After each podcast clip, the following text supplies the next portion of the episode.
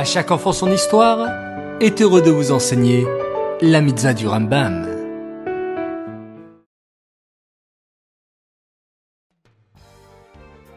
Bokertov les enfants, bonjour, content de vous retrouver. Comment allez-vous? Baou Hashem. Toujours la même mitzvah qu'hier, mitzvah positive numéro 245. Il s'agit du commandement qui nous a été enjoint en ce qui concerne la loi de l'achat et de la vente, c'est-à-dire de quelle manière faire un kinyan. Comment acquérir des poissons dans l'eau?